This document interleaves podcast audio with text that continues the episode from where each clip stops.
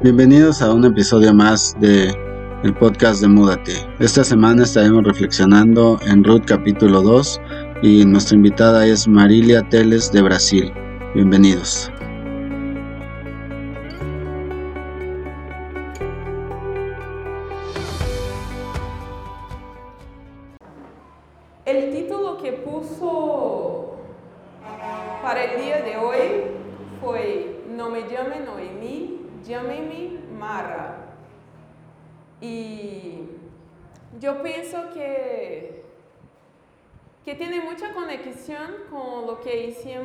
Ayer del lamento y todo eso. Y de cierta manera, el sufrimiento es parte de la vida de todas las personas.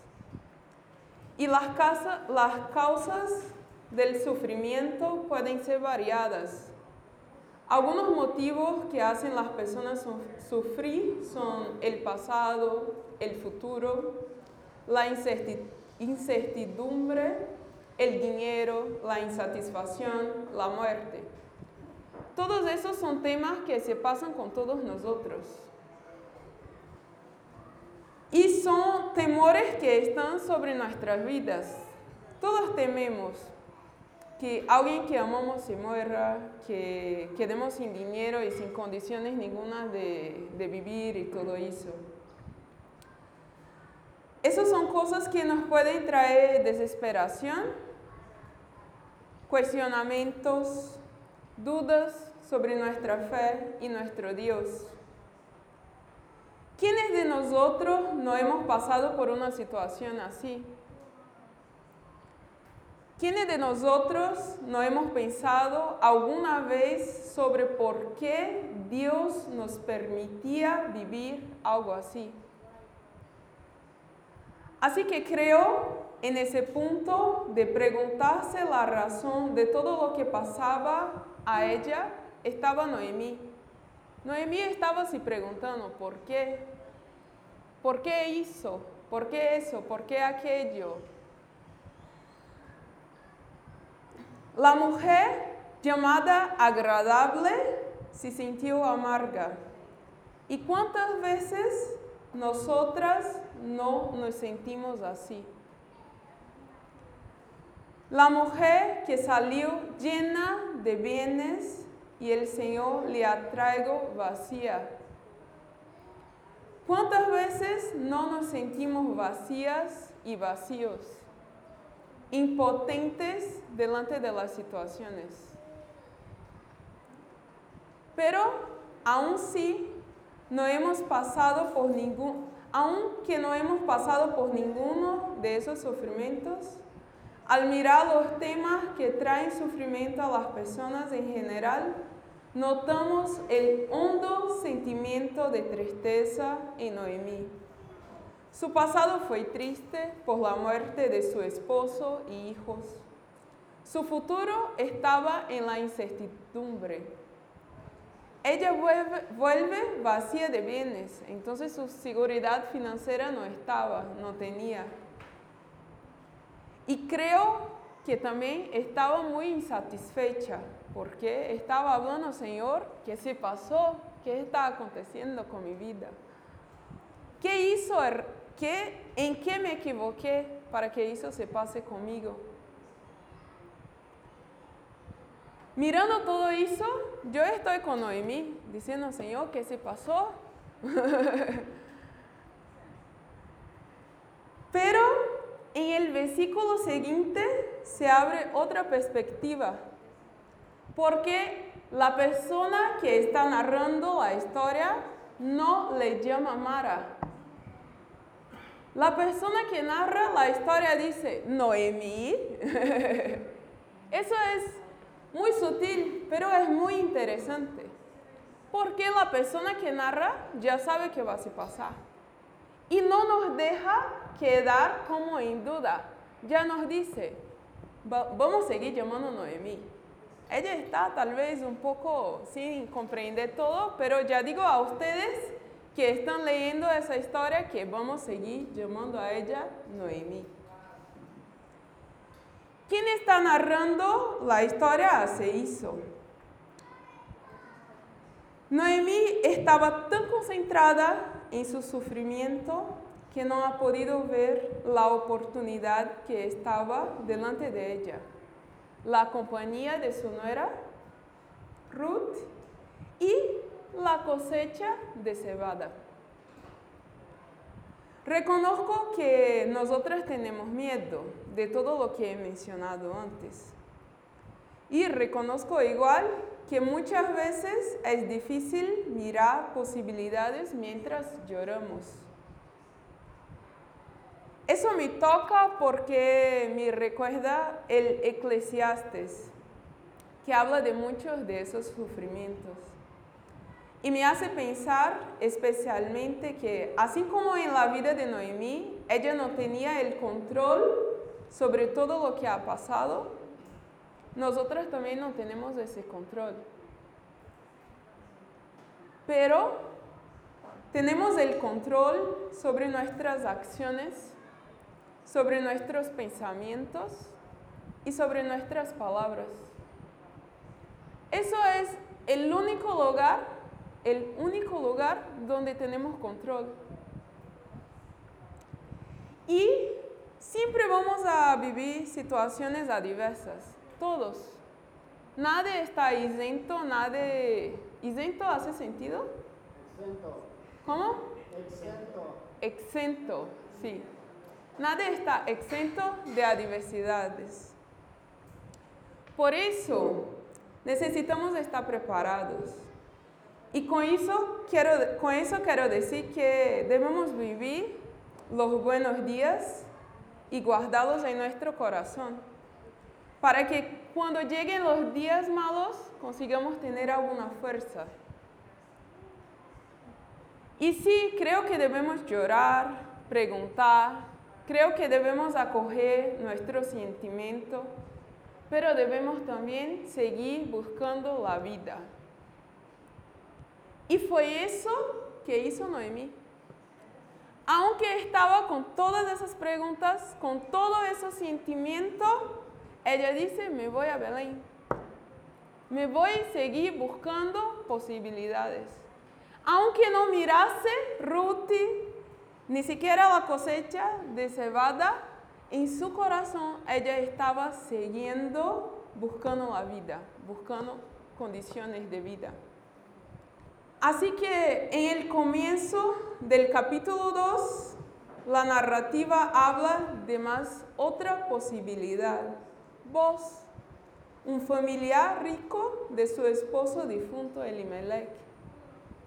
Entonces hasta ahora miramos tres posibilidades que estaban delante de ella. Ruth habla con su suegra para ir al campo, recoger espigas. Noemí le dice que puede irse.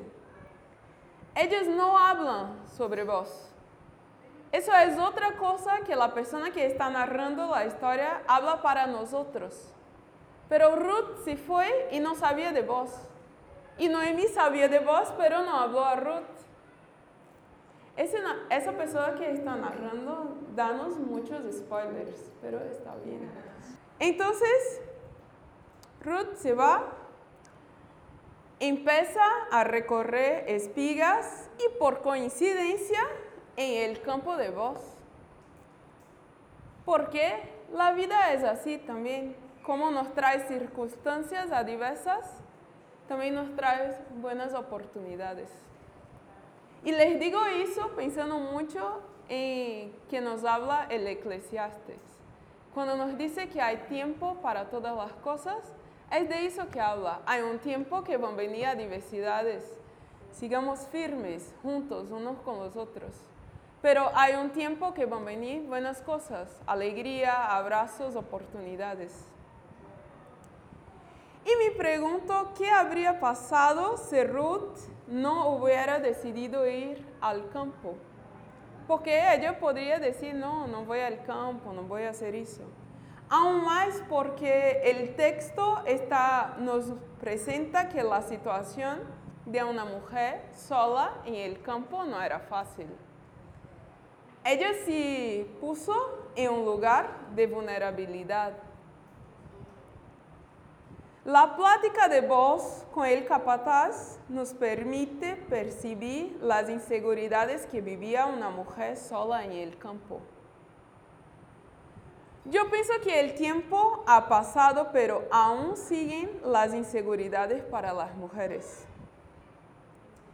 En los últimos datos recolectados, recolectados por CEPAL, que es la Comisión Económica para América Latina y el Caribe de la ONU, de 2019, no hace tanto tiempo, casi un tercio de las mujeres de América Latina depende de otros para su subsistencia, lo que las hace vulnerables desde el punto de vista económico y dependientes de los perceptores de ingresos, que en general son los hombres. Entonces, hasta hoy hay en América Latina muchas mujeres como Ruth y Noemí. Y entre los países que ese porcentaje es más alto están Guatemala, Honduras, El Salvador y Colombia. También hay otros indicadores de feminidad en hogares pobres que han mostrado que los esfuerzos de reducción de la pobreza en la región no han beneficiado de igual manera a hombres y mujeres ni ha tenido el mismo ritmo. Y que finalmente los hogares pobres concentran una mayor proporción de mujeres en edades de mayor demanda productiva y reproductiva. Ruth era como muchas mujeres en nuestro continente. Una mujer que no tenía quien le garantizase alimento, Distinta de algunas, ella no tenía hijos, pero como muchas, se marcha en busca de trabajo. ¿Cuántas mujeres en América Latina no tienen que dejar a sus hijos para trabajar? Y desde siempre hay mujeres trabajando en el campo y en la ciudad, trabajando fuera y dentro de la casa. Desde siempre hubo mujeres trabajadoras y que enfrentan, enfrentan y enfrentaban a diario inseguridades. Ruth, otra vez les digo, se parece a una mujer pobre de América Latina. Migrante desde el campo para las ciudades, igual como ella hizo o de un país a otro, en busca de mejores condiciones de vida, en busca de posibilidades de vida. Muchas veces abandonadas por sus esposos, o viudas, con o sin hijos, en busca de mantener la vida. La fuerza de Ruth, hablada por el capataz, es la misma de las mujeres latinas. Y su vulnerabilidad me parece también igual a las demás mujeres pobres o inmigrantes de Latinoamérica. En el caso de Ruth, mientras tanto, fue diferente su destino. En vez de aprovecharse de ella, vos le garantiza protección. Y la actitud de vos y la Biblia convoca a ustedes, hombres, que garanticen protección a nosotras. ¿Y cómo eso puede ser? La protección que queremos no es porque somos frágiles. Lo que buscamos es respeto hacia nuestros cuerpos es reconocimiento de nuestro esfuerzo y trabajo. Es muy importante que ustedes, hombres, estén con nosotras, nos abran espacios y no nos cierren puertas. Y a cada visita que yo hago a un grupo de Mudate en América Latina, yo miro que la base del trabajo en los rincones del continente es femenina. Son las mujeres que están trabajando. Son las mujeres que sostienen los proyectos y a sus propias casas.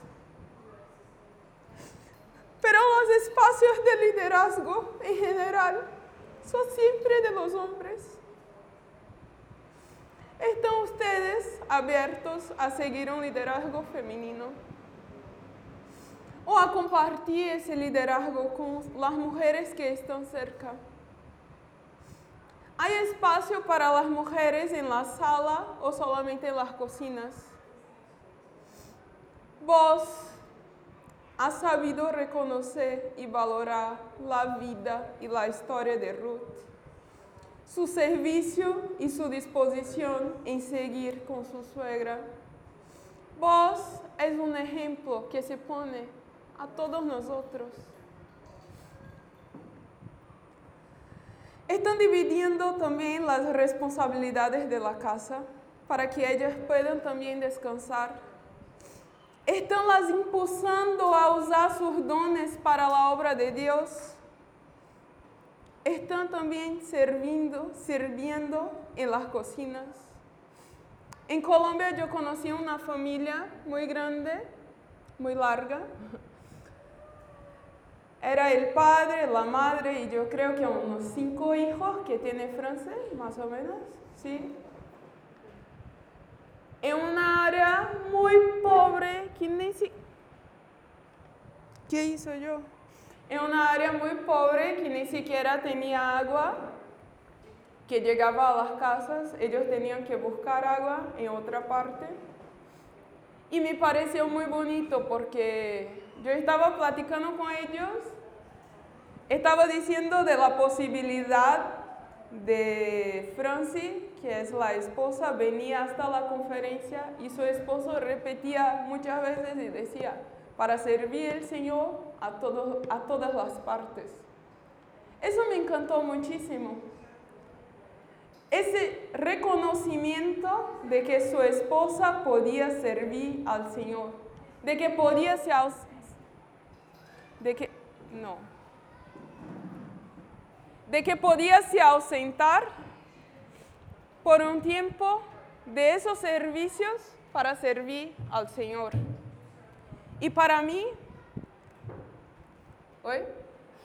Y para mí ese, esa es la actitud de vos también.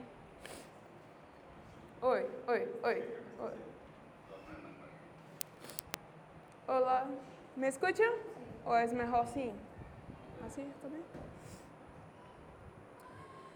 Por otro lado, también pienso que la gente que se cambia de un lugar a otro para hacer mudate es también un forastero, un, extranjero.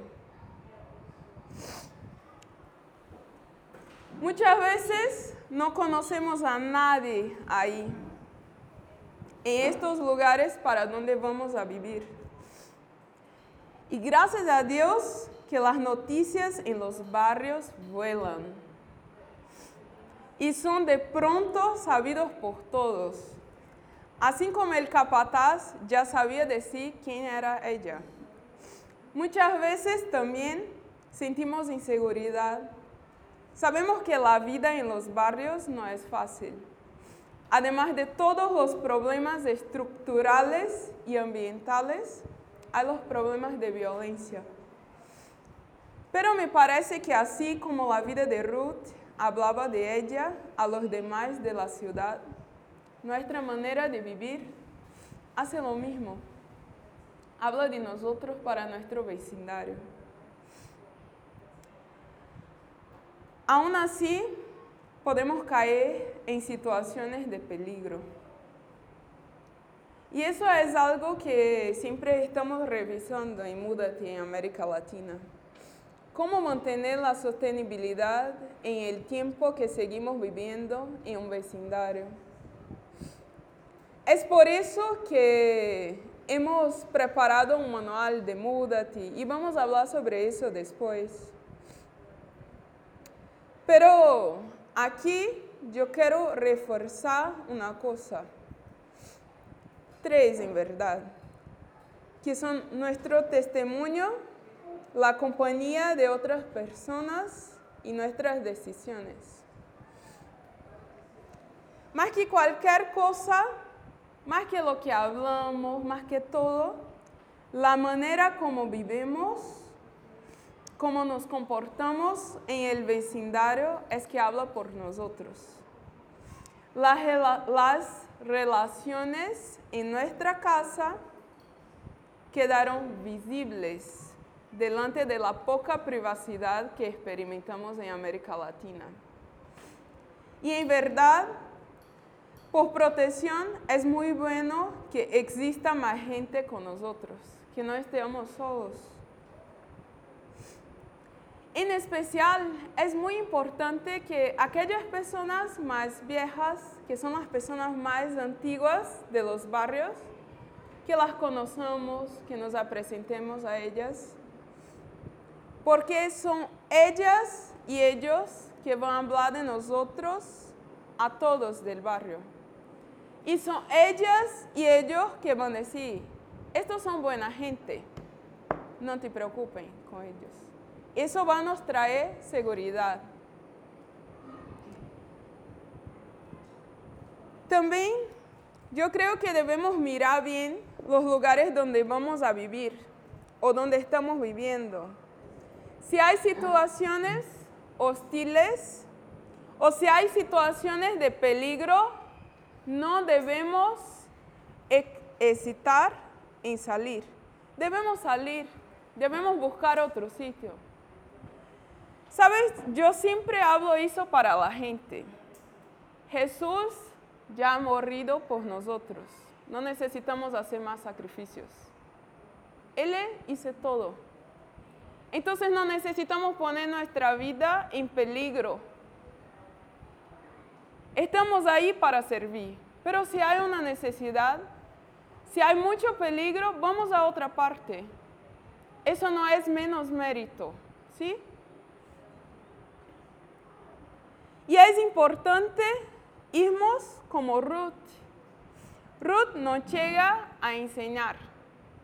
Ella va solo para trabajar, así muy tranquila.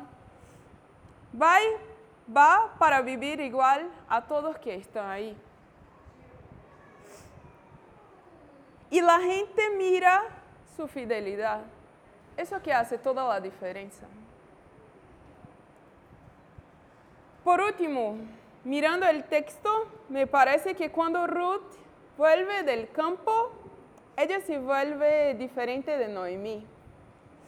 Noemí ha llegado en Belén vacía de bienes y Ruth llega llena de cereales. 45 kilos es bastante. Ella debía tener mucha fuerza para cargarlos todos. Y me parece que también cambia la perspectiva de Noemí a mirar lo que pasó. Ahora Noemí hace, ah, muy bien. Porque es en ese momento que Ruth va a decir, ah, yo fui, yo fui a cosechar en los campos de un hombre llamado Vos. Noemí, ah, vos, eso. Continúa camina en, esos campos. Pero Noemí le recomienda, cuidado, cuídate, porque los campos son lugares inseguros para las mujeres. Cuídate. Entonces, sí, Noemí le dice, continúa en el campo de voz, porque en otros puede ser molestada. Y yo me pregunto ahora y trago la reflexión para ustedes. ¿Será que Noemí pasó a comprender que todo eso era una posibilidad? Y nosotras, después del lamento de ayer, ¿cuáles son las oportunidades que Dios nos está ofreciendo hoy? Pensando en por qué lamentamos ayer, les, hago esta pregunta. ¿Cuáles son las oportunidades que Dios nos está ofreciendo hoy? Y creo que desde ahora la idea va a ser observar qué oportunidades están delante de nosotros, delante de nosotras.